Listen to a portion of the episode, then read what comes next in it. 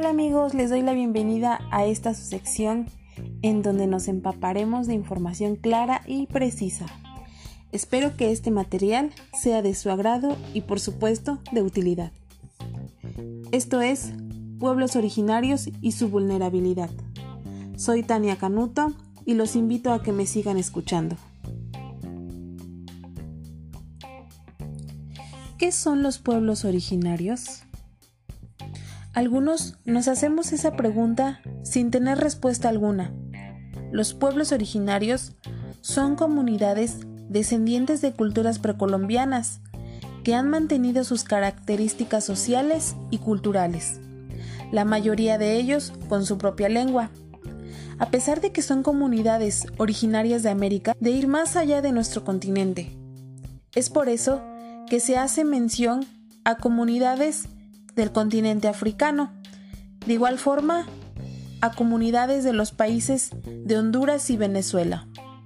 Esto con el fin de tener diferentes enfoques de la vulnerabilidad en pueblos y comunidades con origen indígena. Honduras.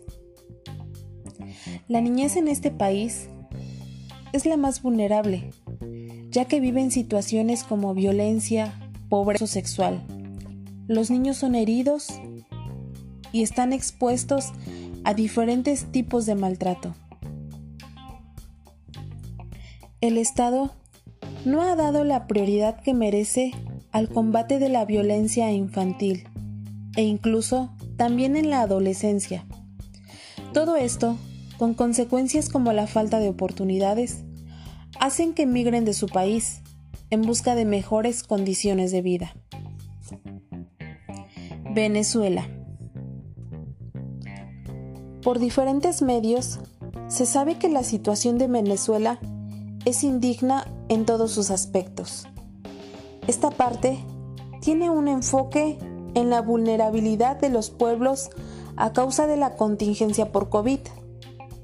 Dichos pobladores enfrentan esta pandemia sin agua, sin electricidad y sin recursos de primera necesidad. De acuerdo con la organización KPKP, reveló que estas comunidades previenen el coronavirus con sus propios medios. Ellos solventan el cómo cuidarse a pesar de sus carencias. KPKP es una organización dedicada a identificar y a abordar las necesidades más urgentes de las comunidades indígenas.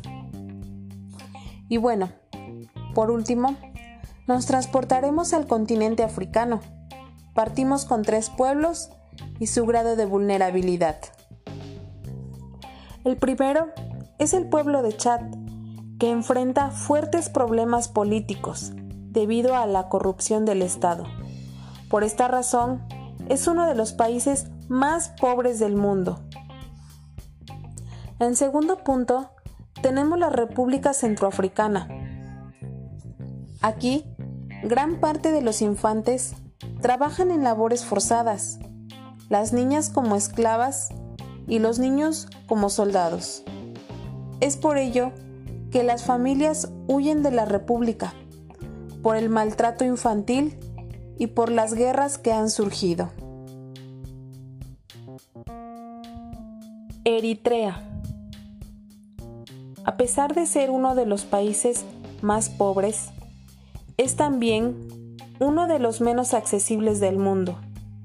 Esto debido a su régimen dictatorial, que impide a su país conocer lo que pasa en el resto del mundo.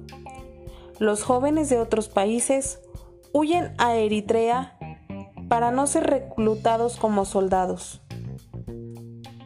Para concluir, la vulnerabilidad es una situación que es producto de la desigualdad por diferentes factores, como económicos, históricos, culturales, políticos y biológicos.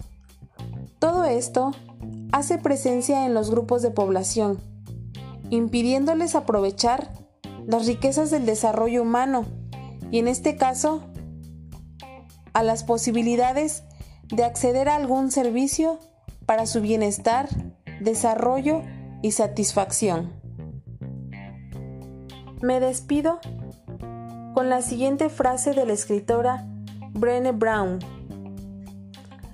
La vulnerabilidad es el lugar de nacimiento de la conexión y la ruta de acceso al sentimiento de dignidad. Si no se siente vulnerable, el intercambio probablemente no es constructivo. Soy estudiante de la licenciatura en Trabajo Social. Mi nombre es Tania Canuto y nos escuchamos a la próxima. Gracias.